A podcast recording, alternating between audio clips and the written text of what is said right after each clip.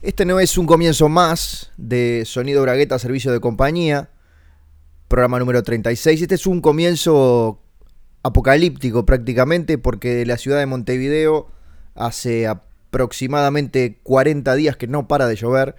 De hecho, un vecino mío está preparando en la azotea de su edificio una especie de, de barco de madera, un arca, no sé, donde, donde piensa poner aparte de los, de los habitantes de Montevideo. Y me contó que, va a llevar dos de cada especie.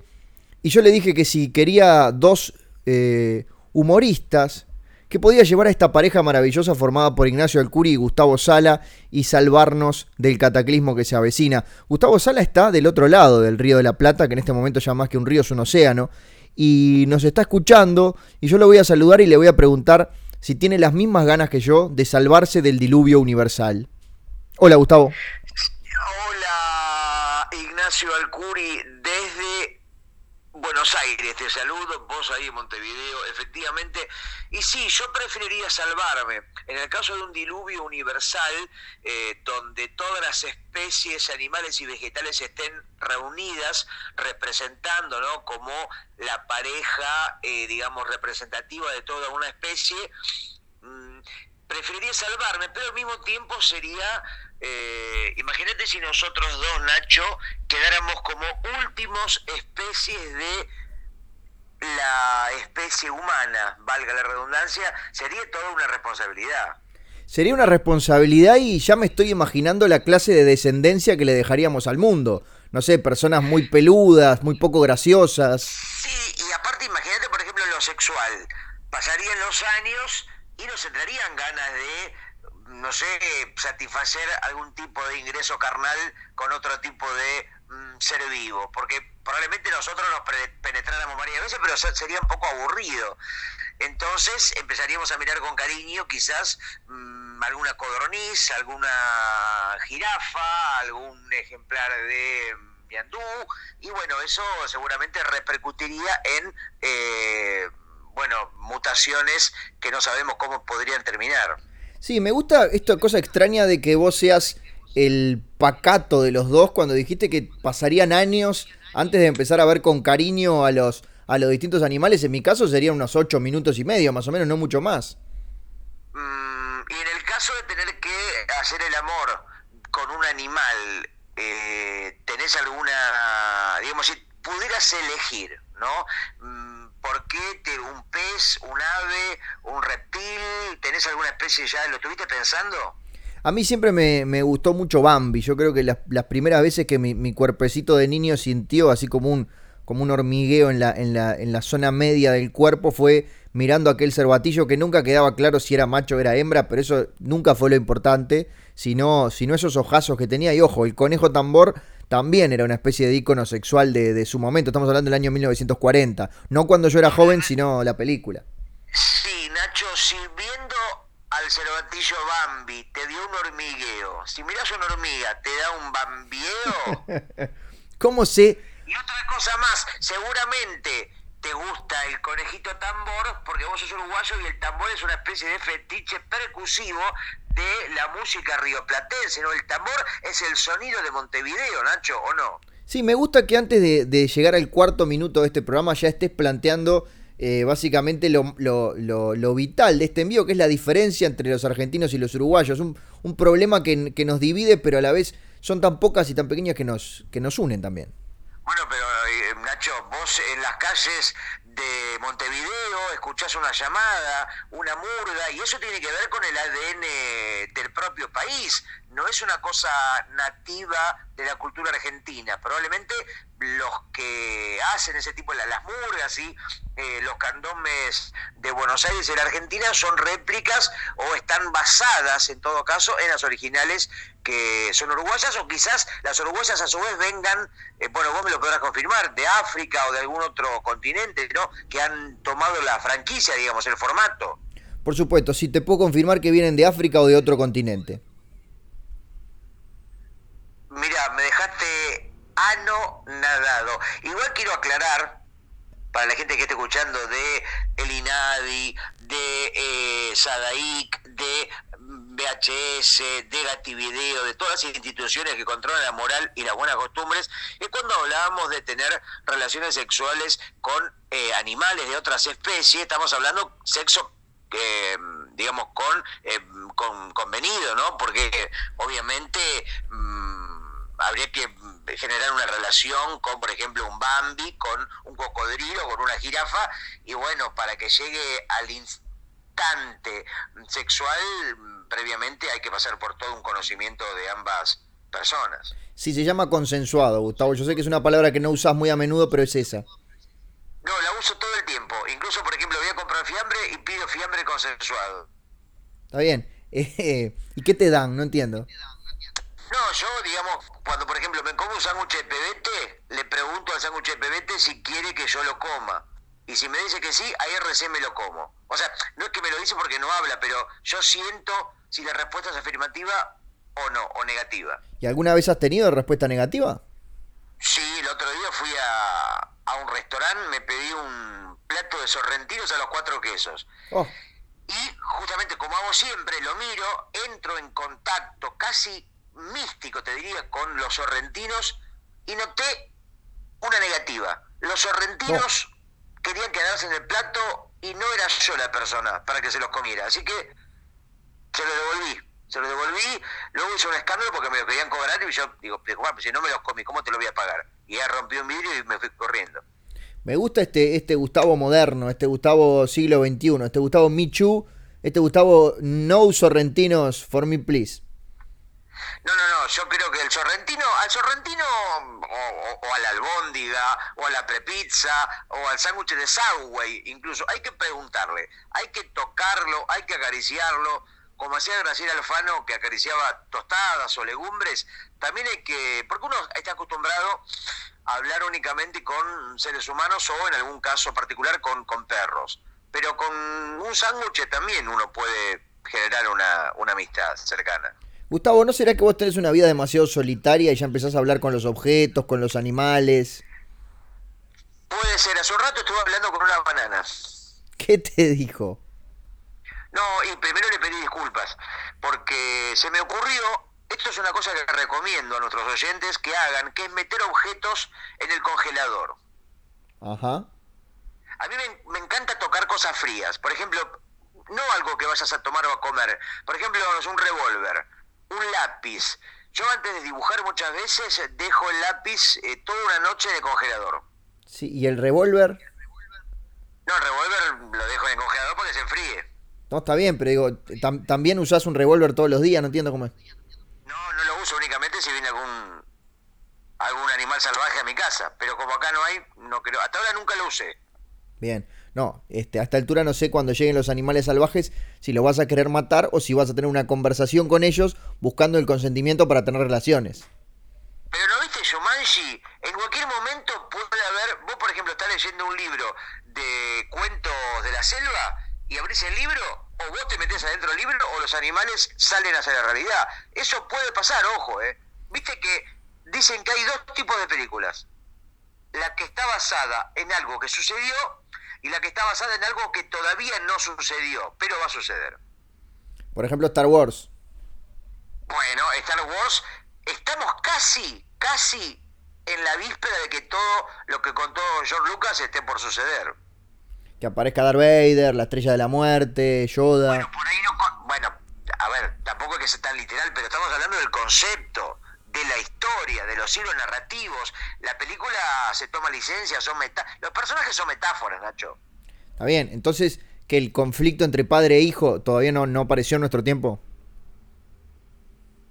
Bueno, eh, sí, pero no con un padre con una máscara y un sable láser. Bien, ah, bien, me voy orientando, me gusta porque me voy orientando.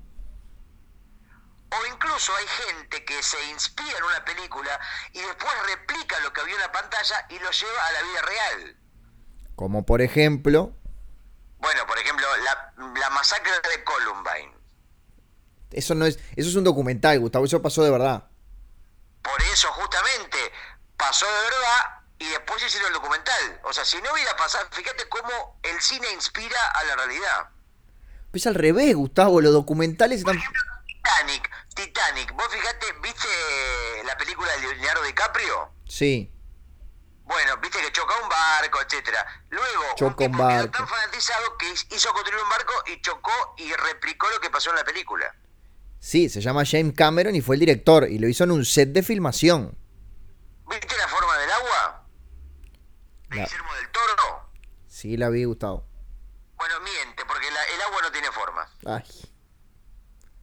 Pensé que me ibas a decir. No, ya hablamos de la forma del pene del bicho, todo. Ya tuvimos de- de- programas enteros dedicados a eso. Sí, pero no hablamos del engaño del título, porque el agua tiene la forma del recipiente que la contiene. El agua, si vos la dejás, vos digamos, vos pones agua en la mesa y se cae, no queda parada el agua. Se cae. No tiene forma de nada. No hay, no hay agua con piernas, a menos que la pongas en el congelador. Ah, volvemos a lo mismo. Pero, pero tampoco, porque se cae, se desarma. Se cae. La verdad que el, agua, el agua tiene muy poca, muy poca personalidad. Bueno, pero ¿no será parte de eso la, la- el- la metáfora del título de la película acerca de cómo toma la forma de lo que nosotros querramos? Mm, me parece que estás buscándole el quinto huevo al gato. Creo que, tenés- creo que tu, tu gato ya tiene algún problemita si tiene cuatro huevos. Bueno, Nacho, lluviosa?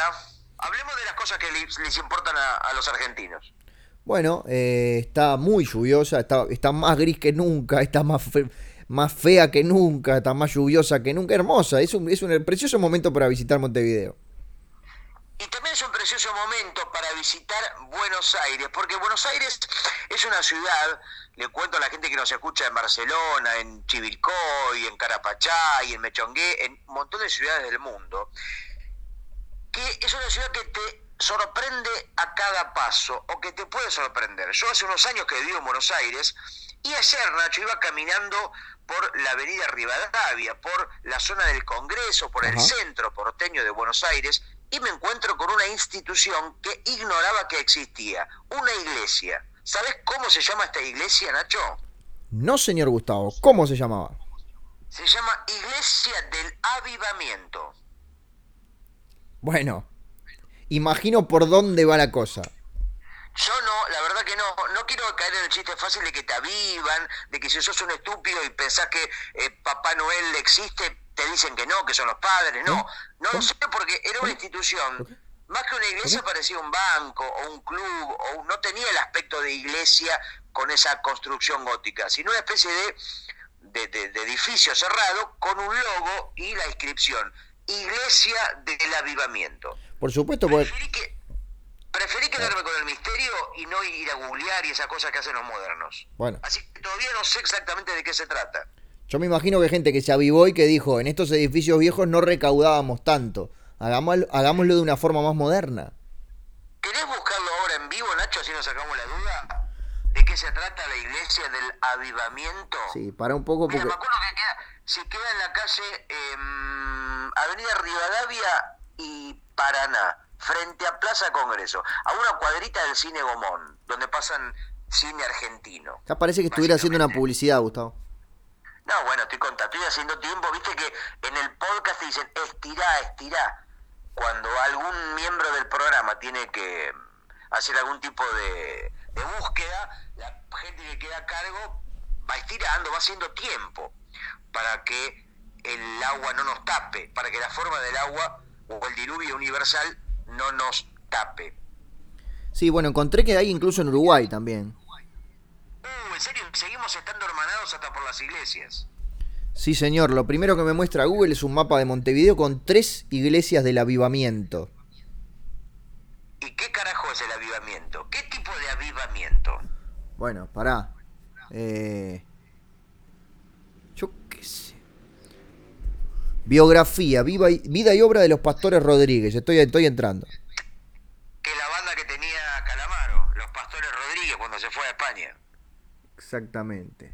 que hacían Eh. flamenco evangélico. Viste que cada músico que va a España le mete un sabor, cada hace una mezcla de rock de su tierra con un poco de sabor flamenco o español, ¿no es cierto?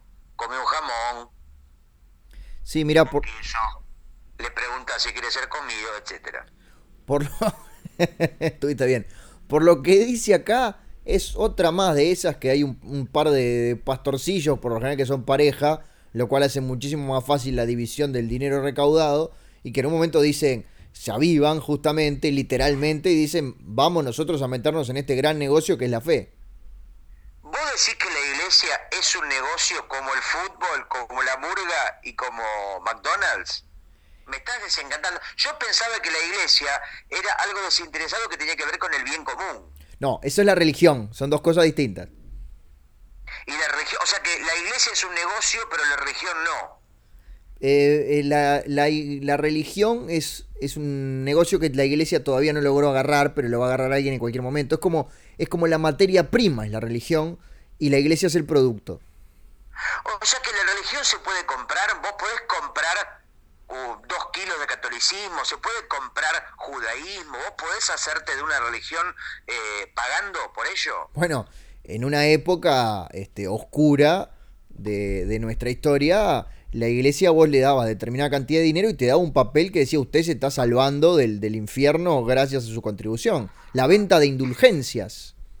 Lo que no te conté, Nacho, es que la banana que saqué del del congelador, eh, a la que le pedí perdón, la tengo en mi mano. En una tengo el teléfono y en otra tengo la banana. Eh, quedó un poquito morocha, un poquito morocha la banana, parece una banana de murguero. Y está fría, está fría, me gusta, pero me cuesta, me está costando pelarla. Primero porque con una sola mano es una actividad más difícil. Pero, mira. Vos sabés que el, que el teléfono tiene altavoz, ¿no, Gustavo? Vos sabés que el teléfono tiene altavoz, ¿no? Sí, pero no me gusta. Me parece ir por el camino fácil. El, teléfono está hecho para que la persona lo sostenga con una mano. está bien, yo lo estoy sosteniendo con una mano el teléfono, pero, pero la tengo en modo altavoz también. No quiero hacer alusiones obvias, pero tengo la banana entre las piernas y con una mano la estoy pelando porque me agarró un poco de hambre y quiero ver, quiero probar esta maravilla de la banana helada. Bien, qué flexible que sos, Gustavo. Cualquier alimento que lo pongas en el congelador, el frío lo mejora. ¿Los sorrentinos también? Sí, por ejemplo, vos fíjate que los, los caníbales se van a comer una persona y antes la ponen en el, le dan un golpe de freezer.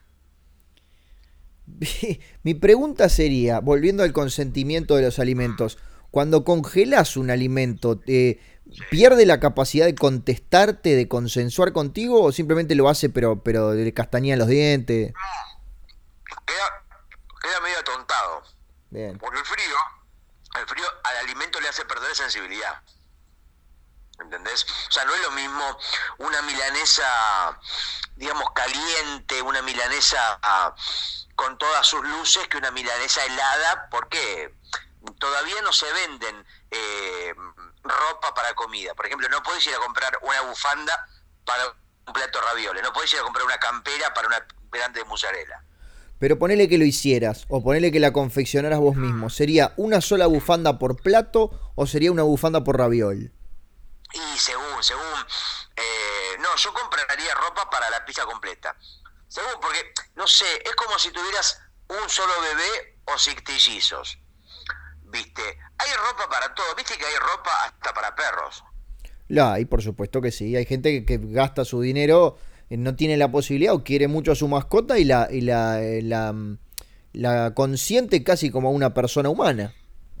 A mí me gustaría ser al revés, porque viste que siempre, por ejemplo, la campera se pone alrededor del perro. Bueno, me gustaría poner un perro alrededor de la campera. Porque la ropa también merece ser que un día se dé vuelta la tortilla. ¿Vestir en la ropa, decís? Exactamente, pero porque la ropa siempre contiene, siempre abriga, pero nunca es abrigada, ¿entendés? O sea, que, que se haga una justicia poética tardía, pero reconocer el trabajo de toda una cultura de siglos, de milenios, de abrigos, de mm, vestidos, de mm, camperas, sacos, que siempre en silencio han vestido a la especie humana y animal también. Y finalmente alguien vista a la ropa. Me parece a mí o le das una importancia excesiva a los objetos inanimados, Gustavo. o en animados? ¿No viste Toy Story? Las vi las tres. Bueno, ¿y qué pasa en Toy Story? Lo que el personaje cree que es inanimado, cuando él no lo ve, cobra vida. Porque el objeto, si vos lo mirás, no se mueve. Pero yo estoy seguro que cuando nosotros nos vamos a dormir, por ejemplo, no sé, eh, los libros se abren y charlan entre ellos, los zapatos caminan solos por la casa, la heladera se abre y los tomates van y bailan por la, por la azotea, etcétera, etcétera, etcétera. Ahora, la otra vez leía, voy a, este, por supuesto, aclarar primero que no es una idea original, sino que la leí en las redes sociales. ¿Qué pasa, por ejemplo, si uno de los juguetes de Toy Story muere? El, si el bicho muere y claro, el niño sigue jugando con el cadáver de ese juguete mientras sus amigos ven cómo ese cadáver lo mueven por un lado y para el otro y, sufren todo el tiempo. Y lo bueno es que es un cadáver que mm, no echa mal olor. Cierto. Porque el cadáver de plástico, o sea, si nosotros, y esto es una buena idea para la ciencia, plastificar al ser humano, cosa que cuando nosotros nos moramos o nos muéramos, no echemos mal olor o no nos podramos. A mí lo que me da miedo de la muerte es el mal olor. Y el ¿cómo es que se llama el esta esto que te que te cocinan, que te la cremación, Gustavo?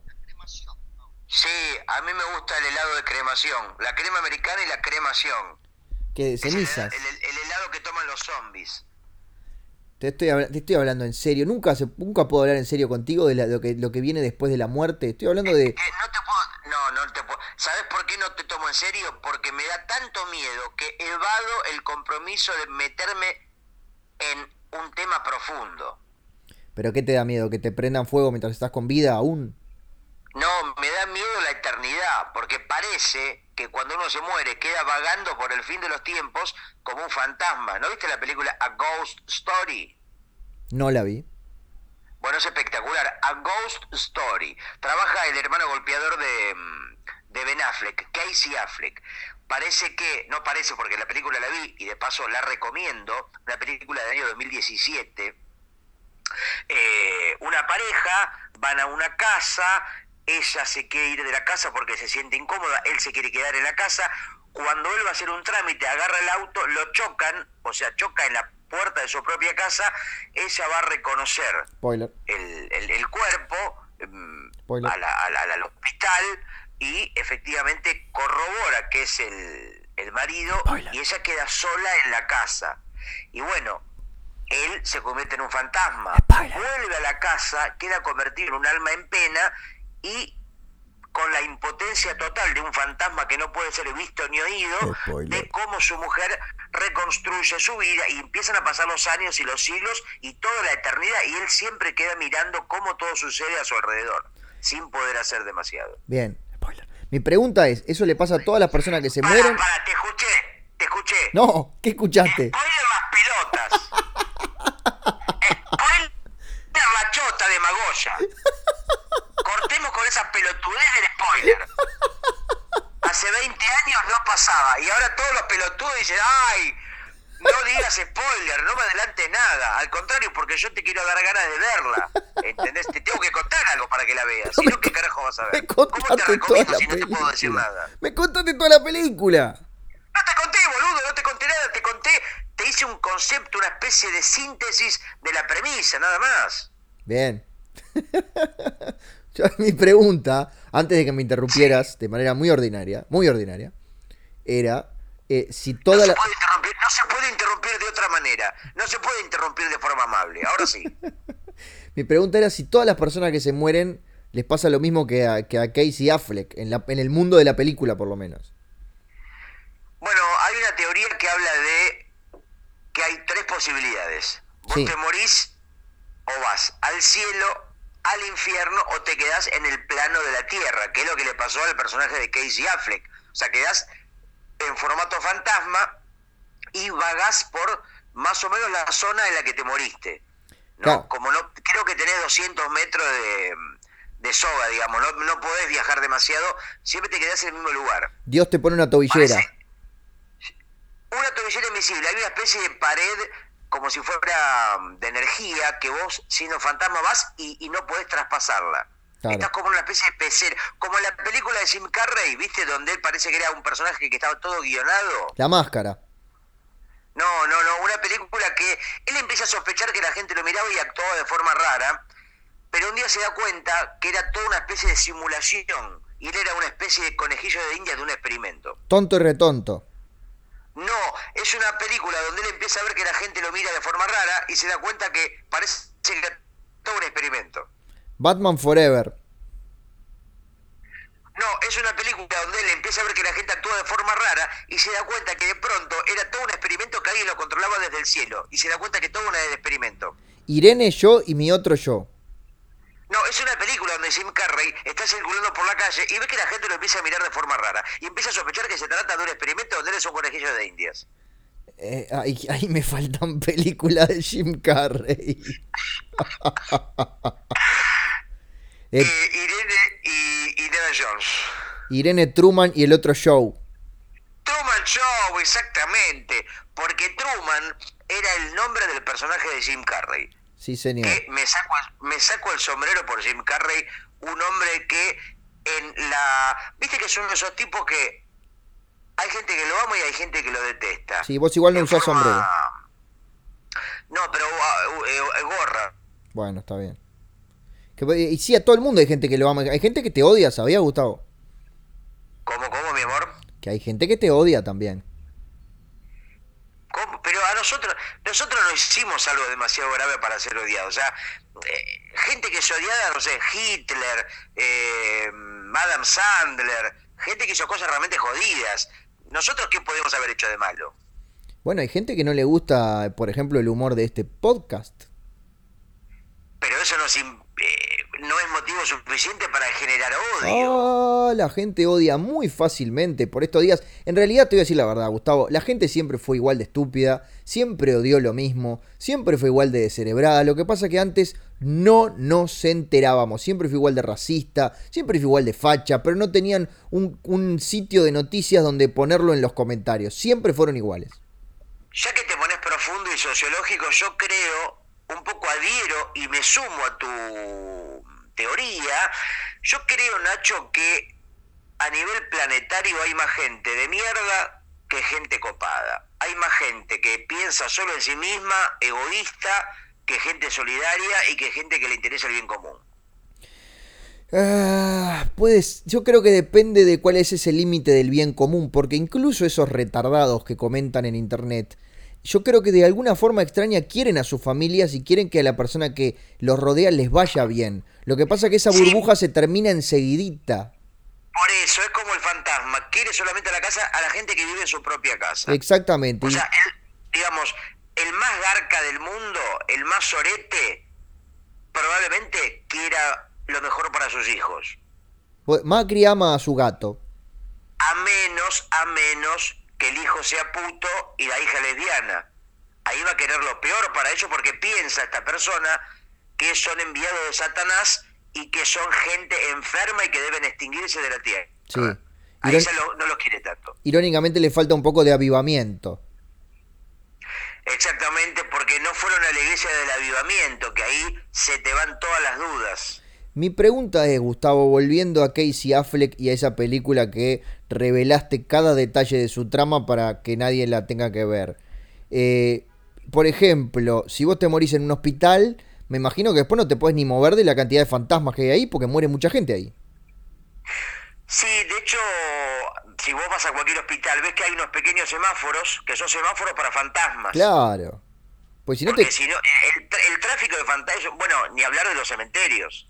No, pero ah, yo te voy a contar una cosita, Gustavo. Te voy a hacer una gran revelación. ¿Estás atento? Sí. En los cementerios por lo general no muere la gente, ya llega muerta ahí.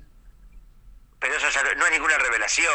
Obviamente, no es que la gente se sienta, va a morir, o sea, que cuando alguien, aunque podría ser una implementación, por ejemplo, vos tenés a tu abuelo enfermo y le dan, ponerle, le dan una hora de vida. Sí. Y van corriendo, lo meten, lo meten en un helicóptero, lo meten en la tierra y mientras lo van tapando va muriendo. ¿Ves la propia muerte en vivo? No, pero eh, siguiendo tu razonamiento, pero de manera mucho más inteligente, a vos te, queda un, te quedan, ponerle 24 horas de vida y pedís que te lleven a Disney. Entonces te morís en Disney y después el fantasma puede andar en la montaña rusa, las tacitas. Claro, lo que sería genial es que uno pudiera arreglar con su propio fantasma dónde quiere morir. Es exactamente lo que acabo de decir, Gustavo. Pero yo lo dije de forma más poética, pelotudo. Pero lo que te, pero aparte, ¿cómo arreglar con su propio fantasma? Vos sos tu propio fantasma. Para mí que tiene una identidad, es autónomo. Bien. Yo creo que nosotros, viste como el SIDA, Bueno, lo tenés pero no sabés que lo tenés. claro, está bien. O sea, todas las personas tienen un fantasma y un SIDA. Sí. A veces se manifiesta el fantasma, a veces se manifiesta el SIDA. Ay. A veces se manifiestan la- las dos cosas a la vez. Sí, y la muerte tiene que ver con ambos. Justamente. Entonces, si la ciencia pudiera llegar a que el fantasma y la persona pudieran comunicarse eh, y pudiera el fantasma decir a dónde le gustaría pasar el resto de la eternidad, porque es un compromiso muy grande. Imagínate si vos, por ejemplo, te morís en un terreno baldío que no hay nada. El fantasma lo condenás al aburrimiento de por vida. Ahora, si, te- si vos te morís en el casino de Las Vegas, bueno, el tipo tiene para jugar durante años a, la- a los tragamonedas, Bien, a me, la ruleta, etcétera. me encanta cómo agarrás todo lo que yo ya dije, pero claro, le das una otra capa de pintura y lo dejas mucho mejor. No, no, eso no lo había dicho. No, no, no me ensucie delante de los oyentes. Y dije lo de Disney, es lo ahora. mismo. No sé, Nacho. Escuchame, te voy a contar Yo una historia comí, yo real. me comí la banana. Te voy a Eso contar una historia real. contar. Te voy a contar una historia real.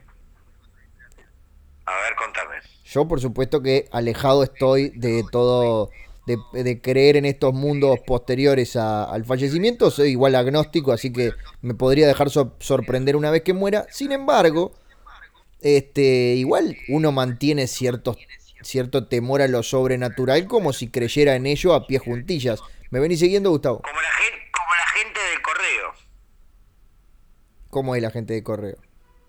Cree en los mundos sobrenaturales. Uh, bueno, bueno. Escucha, escucha la risa del oyente. Escúchala. ¿Escuchaste? Sí, escuché. Bueno, ahora sí, sí, por favor. Bien, dicho esto, este, viste que uno en realidad, eh, bueno, yo en, en mi caso he vivido solo muchísimos años y bueno, cuando uno vive solo, este, hay el, el menor ruidito, bueno, a uno se le frunce en ciertas partes de su anatomía. Preguntarle actividad paranormal. Exacto, bueno, entonces yo lo que hice en mi cerebro fue todo un razonamiento para vivir tranquilo. Sí. que es el siguiente. Bueno, creo eso de que los fantasmas solamente eh, se quedan como con esa tobillera en la vuelta donde se, donde se murieron. Entonces, cuando me mudé a este edificio, sí. calculé que este edificio en realidad antes nunca hubo un edificio acá y que en este cuarto piso antes no vivió nadie, por lo tanto nunca murió nadie en este apartamento, por lo tanto este apartamento está libre de fantasmas. Ah, ¿y vos, eh, está la, está la placa que dice libre de fantasmas? No, pero la voy a mandar a hacer. Porque podría, como hay lugares que están libres de humo o libres de alguna otra cosa, podrían aclarar. Este edificio está libre de fantasmas. No, no, no, no, no puedo hablar por todo el edificio. Hablo de mi apartamento, que es el único que me importa. Ah, bueno, bueno, pero capaz que está todo el edificio. Pero bueno, hablemos de tu propio departamento. Y hablando de muerte, vos sabés que te recomiendo de muerte y de películas. Y hablando otra vez de España, tenemos muchos oyentes, como dos más o menos en España. Eh, vi una película que es del año pasado que te quiero recomendar y que es notable. Sí. Eh, un documental que se llama Muchos hijos, un mono y un castillo. Bueno, el, nombre es espantoso. de Creo que te lo había recomendado ya, ¿puede ser? Eh, no lo sé, pues recordaría ese nombre tan horrible igual. No, es, un nombre, es uno de los mejores nombres que escuché jamás de película alguna. Te lo repito. Muchos hijos, un mono y un castillo. Y es una historia familiar que cuenta la historia de Julita Salmerón, una señora de unos 80 años, filmada por uno de sus hijos, que es director de, de- de cine y de cortos, y la filma durante muchos años de su vida. Y ella arranca contando que de niña quería tres cosas. Los sueños eran tener muchos Muchos hijos niños. Y lo fue cumpliendo. Fue, tuvo como ocho hijos, o, o siete, no importa. Tener un mono, mono. en un momento compra un mono, lo tiene ahí, que luego lo tuvo que ver porque era un kilómetro tremendo, y el sueño imposible era el castillo. Castillo. Imagínate tener un castillo castillo, ellos decían una familia de clase media normal, era una cosa impensada. Pero reciben una herencia millonaria que no tenían prevista y se compran el castillo. Bueno, pasan cosas insólitas en la familia, en esta señora, y ella tenía un mambo especial con la muerte. Y el terror de Julita Salmerón era ser enterrada viva. Porque decía, viste, que hay casos, hay casos de gente que eh, de pronto despierta de una catalepsia y se encuentra enterrada y rajuña eh, las, piedras. como decía Charlie García, ¿no? Justamente que estas situaciones dan origen a ese tema rajuña las piedras de sui generis. Y ella mm, les dice a su familia que antes de enterrarla o de cremarla, la pinchen con una aguja de tejer y si grita es porque estaba viva. Y si no grita, ahí sí. Pero que primero la pinche para corroborar que está efectivamente muerta. Ajá. Bueno, eso te quería contar. Ah, bien. ¿Ya me puedo ir? No, no, no, quédate un ratito más. Sería una buena recomendación. Siempre las películas y los documentales te dan ideas, ¿viste? Para aplicar.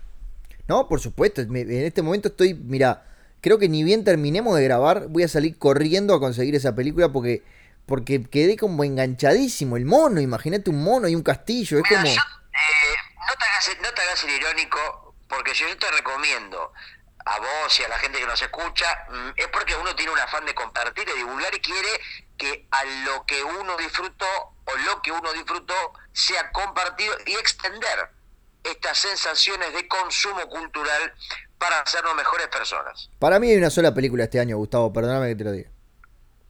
No me digas que una pelotudez de Marvel, eh, por favor, te lo pido. No, nunca serían de Marvel, que Marvel es el enemigo. Y a vos te, de DC, ¿qué habrá sacado este año? Eh, Avengers Story, no. Eh, esa es de Marvel. Eh, Wonder Woman. No, eh, el, el, el, chavo contra el guasón, ¿qué salió? No, este año sale Aquaman, pero todavía es en noviembre. Pero no me refiero a Aquaman. Pero eso debe ser una pelotudez, la forma del agua. ¿Por qué no se Aquaman contra la forma del agua? ¿Quién la tiene más grande? Pero no se llama la forma del agua el personaje, no es Aquaman contra la forma del agua. Bueno, ¿y cómo, se llama, Juan Carlos? Se llama la forma del agua. Ya lo, ya lo, lo, en un momento lo sugiere la película. No es esa película. Nacho, debe ser una pelotudez. ¿Cómo va, cómo va a estar buena? Dejémoslo de joder. Para, para. Terminá la frase de cómo va a estar buena, porque me ibas a pegar a mí, claramente. No, ¿cómo va a estar buena una película de un tipo con un traje con escamas que habla con los delfines? Bueno, pero ya dije. No hay ninguna posibilidad. Ya dije que no era esa. Bueno, ¿cuál es? A ver. Pero es de superhéroes. ¿De superhéroes y de DC Comics? No, señor. Eh, ¿De superhéroes y de Marvel Comics? Ni siquiera está hablada en inglés. ¿De superhéroe? ¡Ay, ay, ay, ay! ¿Está basada en un personaje de historieta japonesa? No, señor. ¿Está basada en un personaje de historieta francesa? Eh, no, señor. ¿Está basada en un personaje de historieta argentina? No, señor. La película de Mafalda con Scarlett Johansson haciendo de Mafalda. no, señor. Hola, ¿cómo estás? Me gustan los Beatles y odio la sopa.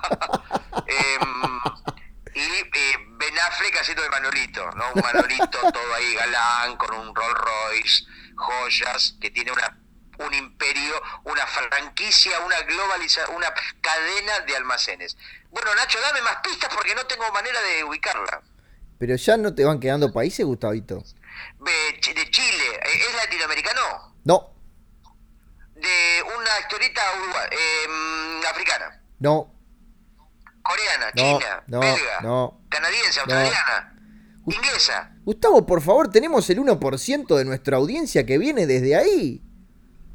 ¡Ay! Una historieta basada en la historieta española. Sí, señor. Para, vos me estás diciendo que viene otra película de Mortadelo, una película de eh, algún personaje de, de, de de Gran Vázquez, de Zipizape, porque todas esas películas han sido bastante fallidas. Pará, pará, pará, pará, pará, pará, pará. Ah, ya sé, ya sé, ya sé. Sí, pará, pará, pará. Antes, antes, antes de que lo digas, si vas a decir que La Gran Aventura de Mortadelo y Filemón es una película fallida, me levanto y me voy. No, esa película es excelente de Javier Fesser, pero ah. hay otras películas basadas en personajes de Bruera que son menores. Sí. Ya sé cuál bien viene la película de Super López. Sí, señor. Y me tocaría mientras hablo contigo, pero tengo las manos ocupadas. Vos sabés que estamos hablando de la inmortal creación de Han, ¿no? Un, historietista que todavía creo que está en actividad. Sí.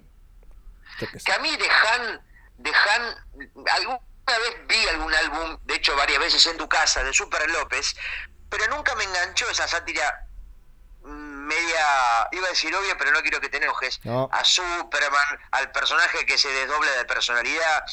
Pero yo me acuerdo que me gustaba mucho su personaje Pulgarcito. Sí, señor. Que le daba nombre a la revista del mismo nombre, esa revista de formato cuadrado pequeña que salían en los 70, 80, no recuerdo. Pero Super López nunca me enganchó particularmente, Nacho. Mira, eh, a mí sí, pero además este, en estos últimos días, después de que reví el, el primer trailer, ni siquiera es un trailer, es como un, es como un pequeño avancecito, un teaser que le dicen los yankees de Super López. Estuve leyendo, estuve averiguando y hay varias etapas de la historieta de Han, que arranca más como parodia de superhéroe, pero hay un momento en el que cambia.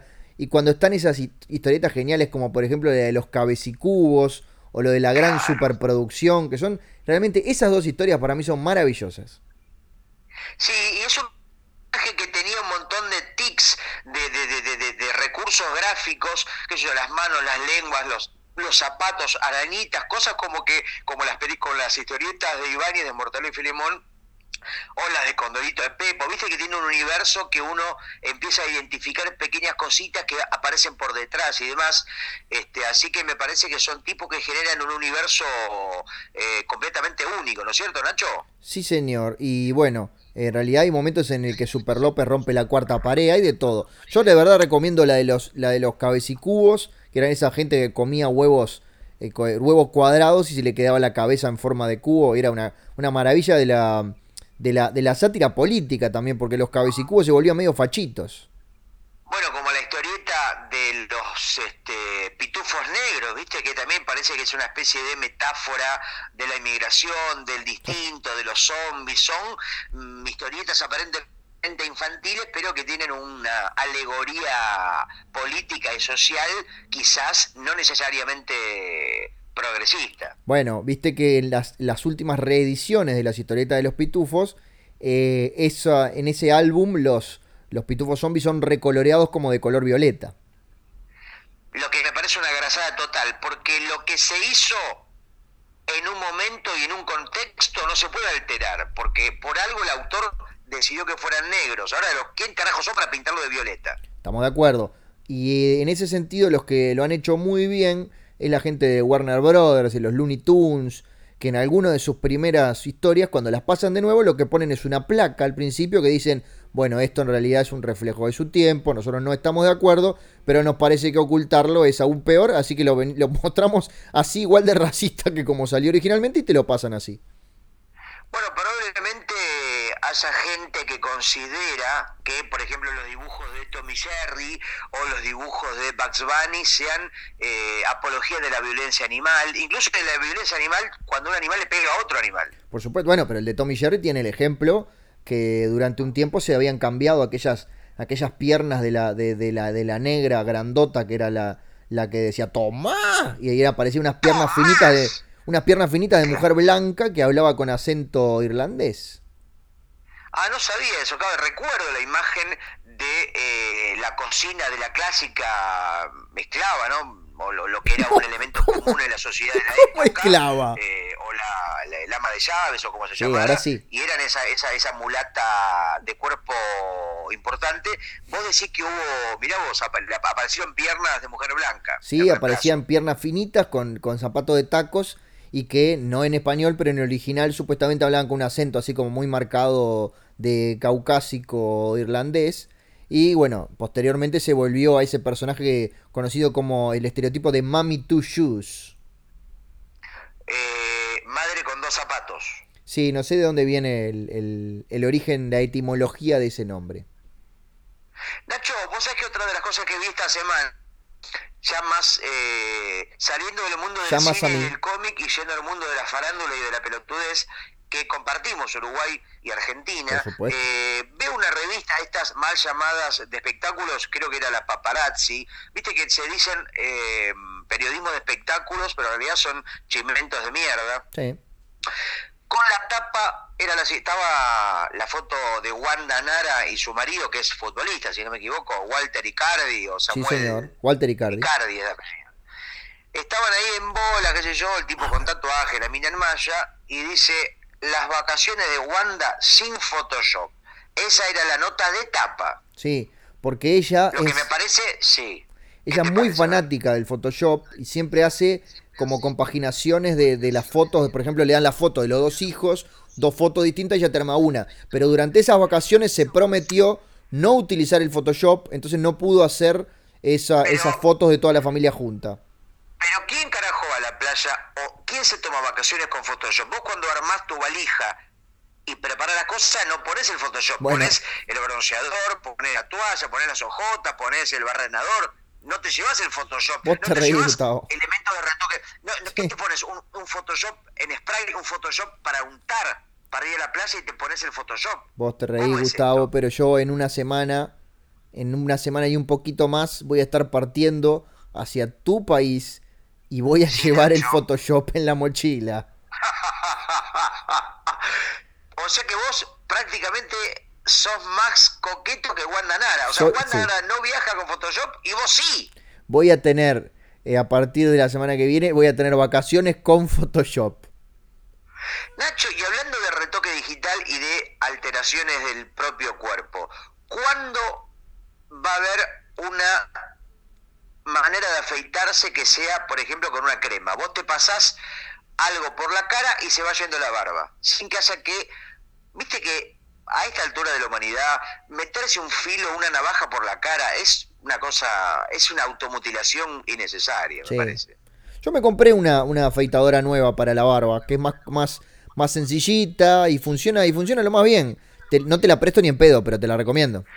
No, yo no sé, pero algo que sea más, más divertido, más eh, que sea un juego, que te den ganas, porque es, es un trámite. Yo me corto, viste, Mm, es toda una sangría. Cada vez que me afeito es, un, es una carnicería mi baño. Si querés que sea un juego, tira un dado. Si sale 6 te afeitás, si sale 1 al 5 no te afeitás. Y, pero el otro día iba caminando me dieron 2 pesos. Tan así está, Gustavo. Sí, sí. Después me fijé y justamente tenía un cartel colgado del cuello que decía, por favor denme dinero. ¿No te diste cuenta que tenías ese cartel colgado? No, me lo pusieron. Ah, bien. Es que yo a veces voy por la calle dormido, soy sonámbulo. Y, ahora, la persona que te puso ese cartel, ¿qué, ¿qué beneficios obtendría si la plata te la ibas a quedar vos? No, es que la gente no hace. Vos estás acostumbrado a hacer las cosas por beneficio. Hay gente que hace cosas pensando en los demás. ¿Entendés? Cosa que vos, bueno, no sabés de lo que estoy hablando. No, para nada. Vos decís. A mí a veces me gusta hacer. A mí me gusta hacer cosas por los demás. ¿Cómo qué? y robar, por ejemplo. No, pero robar justamente... pero no digo cosas necesariamente buenas. ¿Pero qué sos, Robin Hood? No, no, no, no, porque lo robo para mí. Pero entonces no estás haciendo nada por los demás, Gustavo. Sí, le estoy dando una anécdota, una historia. Ah, vos si llegan a la casa y dicen, no sabés lo que me pasó hoy, y eso es en beneficio de esa persona. No, no es en beneficio, es en perjuicio, pero le das un contenido, le das algo que salva a la pareja. Vos imagínate, por ejemplo, eh, vas caminando, viene un pelado. Sí. Te compras un arma de juguete y le apuntas. Al pelado. Y le decís, dame toda tu calvicie. Bien, ¿tenés que, ¿tenés que hacer esas pausas o lo podés ir todo de corrido? No, porque lo vas improvisando, le generas pausa. En ah. realidad ya sabes lo que vas a decir, pero lo haces un poco más teatral. Claro. Pero, no, o sea... Ay. Sí. Entonces, ¿cómo haces para llevarte la calvicie de él? ¿Le pones, le pones pelo? y el tipo se va a empezar a desesperar porque dice, ¿cómo te voy a dar mi calvicie? sí, es lo que nos preguntamos todos. Es una especie de robo, de robo conceptual. O, o de repente le, le sacás el, ay, la piel de la cabeza, no sé. no, vos porque viste mucho Hannibal. No, Westworld. Esa no la vi. Ah, tenés que verla. Pero no me gusta el nombre. ¿Y qué tiene que ver eso? Y el nombre me parece medio pelotudo. Westworld. Ay, mirá cómo tiembla. Ay, Westworld. ¿Qué sos? ¿El mundo salvaje? No, pero es el nombre del parque de diversiones, Gustavo. ¿Qué tipo Jurassic Park? Es que es del mismo autor. O sea que la misma historia, pero mandó el guion, le cambió la tapa y, y en vez de dinosaurio ponele, qué sé yo, ponele... Robots. eh, tortugas. No, son robots, es la Ah, diferencia. Ah, es... Ah, vi una ficha por la calle. Que son como criaturas, pero hechas de metal. No. ¿Cómo es? Contame un poquito si ya no tengo No que sé qué viste, ¿qué viste? La ficha de Transformer, Gustavo.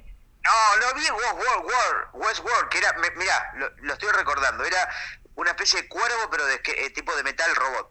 Un, un pterodáctilo, algo así. Ay, Dios mío, no hay ningún pterodáctilo. Es un parque de diversiones. Una especie de, cue- de cuervo, de cuervo era. Es un parque de diversiones que vos pagás y te, te- te dan ropa de- del oeste, del viejo oeste. Te dan un gorro, unas espuelas. Ah, me dan ganas de no verla, te digo hasta ahora. Pero la puta madre. Es la premisa, no, no lo que pasa. Mm, ropa de vaquero. mm. Bueno, ¿puedo- ¿te puedo contar? Por favor, así no la veo. Te dan ropa de vaquero, te meten en un tren y llegás a un pueblo del lejano oeste. En donde todo lo que están ahí son robots. Pero no de metal, son como muy modernos. Son como este, figuras, este, de, no sé, sintéticas con inteligencia artificial. Che, qué original, eh, la verdad. Impresionante. Bueno, ¿puedo seguir? Por favor. ¿Pero por qué te reí? No entiendo. Y porque me río de lo, de lo, de lo... Me acordé de un chiste de, de un ciego que va a- al cielo y le dice, y acá no hay nada para ver, y dice, soy ciego, le dice. ¿Cómo, cómo sigue? Dale. Ah, pero no, pues me estaba riendo del chiste, pero para adentro. Eh, Sí, dale. Entonces, vos vas ahí, podés matar gente, podés, eh, bueno, ir al, al burdel y llevarte a una mujer sintética a la habitación, podés... sí. Pero no entiendo, ¿te parece tan gracioso? Míralo.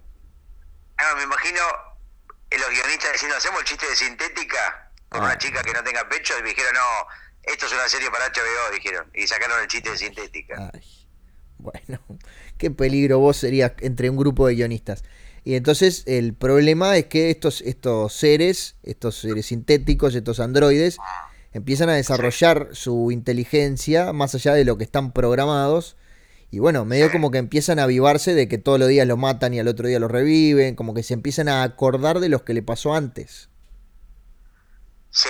¿Y cómo termina?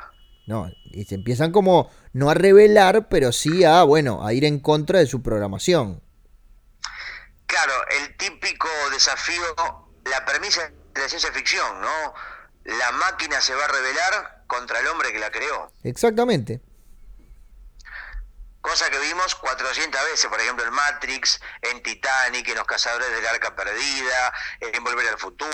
Todas las películas hablan de lo mismo, en Terminator. Bueno, pero esta película, en realidad, e- esta serie está basada en una película que es anterior a todas esas. Así que cerra el pico. ¿Cómo se llama? ¿La Biblia? No, Westworld. Ah, Westworld es... Mirá vos, que, o sea que la historia de la cultura es el recicle permanente. No hay nada nuevo, no hay nadie que invente algo nuevo que no se haya hecho antes, Nacho. Fue una película en la que actúa Jules Briner, el pelado famoso al que vos le robaste. Ah, claro, un pelado que hacía siempre de vaquero. Creo que terminó mal ese. Muerto. Sí, se murió como la mayoría de las personas que habitaron el planeta, Gustavo. Sí. Boca abajo. Bueno, y ahora supongo que su fantasma anda dando vueltas por Disney y por ahí. Sí, lo bueno que eh, vos, si sos pelado, tu fantasma puede tener pelo. O sea, te dan, digamos, una posibilidad de que el fantasma tenga lo que vos no tuviste en vida. O sea, en mi caso podría tener un pene pequeño. No, no, no. No digo el que tenés ahora, sino el que podrías tener cuando sea fantasma. Ah, ay, te cago el chiste, te cago el chiste. Te voy a agarrar a trompada cuando te vea. Mirá que te voy a ver pronto. Yo, por ejemplo, podría tener dos huevos, a diferencia de los siete que tengo ahora, que es una complejidad para, bueno, para todo, no tengo que andar eh, pantalones a medida, la, la- la- el tema lácteo es un infierno, bueno, este, cuando sea fantasma Pará, quiero... pará, pará, pará, pará, quiero pará, pará, pará. Me quedo, dos me quedo con la frase, el tema lácteo es un infierno. Y Me quiero... refiero a un tema de Spinetta, un tema de Spinetta. Vos sabés que Spinetta, Sí eh, tenía, porque lamentablemente está hoy está en su calidad de fantasma, una obsesión con la leche. Y... Espineta era más tambero que, que, poeta. Era de la, de la sociedad rural. Vos fíjate, tiene elementales leches. Tiene un tema que dice, dale tibia leche, dale tibia leche de tu cuerpo. Todas las hojas son del viento. Tiene un disco que se llama Pelusón of Milk, que tiene Seguir viviendo sin tu amor, etcétera, uno de sus discos más conocidos. Y mucha leche hay en los temas de Spinetta. ¿Y el Se hijo? tenía siete huevos también. ¿Y el hijo? El hijo no, el hijo tiene poca leche. No, tiene más autos, no hay un minas, disco de- Es, un- es más del mundo del rap. ¿No hay un disco de Ilia Kuriaki? Ah, tenés razón, estaba pensando en, en Dante Spinetta solista, claro. Y la que tiene un disco que se llama Leche, justamente. ¿Viste? ¿Viste? Pues- pues nunca me prestás atención cuando hablo. A veces sí, muy poco, pero una vez por año sí. Bien, no, eh, me, me preocupó tu- tus siete huevos, te imagino las dificultades para caminar y todo eso. Hablando de ver películas, Nacho, Sí, mm, vi una película de casualidad que se llama, ay, ¿cómo se llama? Una película francesa, El hombre del tren. Decilo en De francés. 90. ¿Cómo? Que lo digas el título original en francés. No, qué sé yo, apaga- de, de casualidad me acuerdo que era El hombre del tren, bueno. El muchacho del tren. L'homme du francesa con Johnny Halliday, o Holly, Ha- eh, Johnny Halliday, Halliday. que era una especie de Elvis, de, de- de- de James Dean, de figura media dandy del rock, de Sí, la señor. música francesa. Sí, señor. Y bueno, es un tipo este que, una especie de, medio de maleante, sombrío, que vive en un tren, conoce a un viejo que es otro actor fetiche del cine francés y planean un robo. Bueno, una relación entre dos personalidades muy distintas, pero que van como pegando onda. Y cuando arman la estrategia para robar un banco, el que manejaba el auto, uno de los del grupo, este, no hablaba. Tipo no hablaba, no hablaba, no hablaba. Y el amigo le dice, eh, cuando ve que Johnny Halliday se, se, se pregunta que lo ve tan callado, dice, no, no, Spoiler. dice una frase, pará, dice, escucha esto, dice una sola frase por día. Todos los días a las 10 de la mañana dice la frase. Dice, y antes, y antes la piensa, y después, después descansa. ¿Entendés? Entonces, por ejemplo, están ahí mirando y son las 10 menos 5 y cuando llegan las 10 el tipo dice, la vida es lo que deja cuando los corazones parten.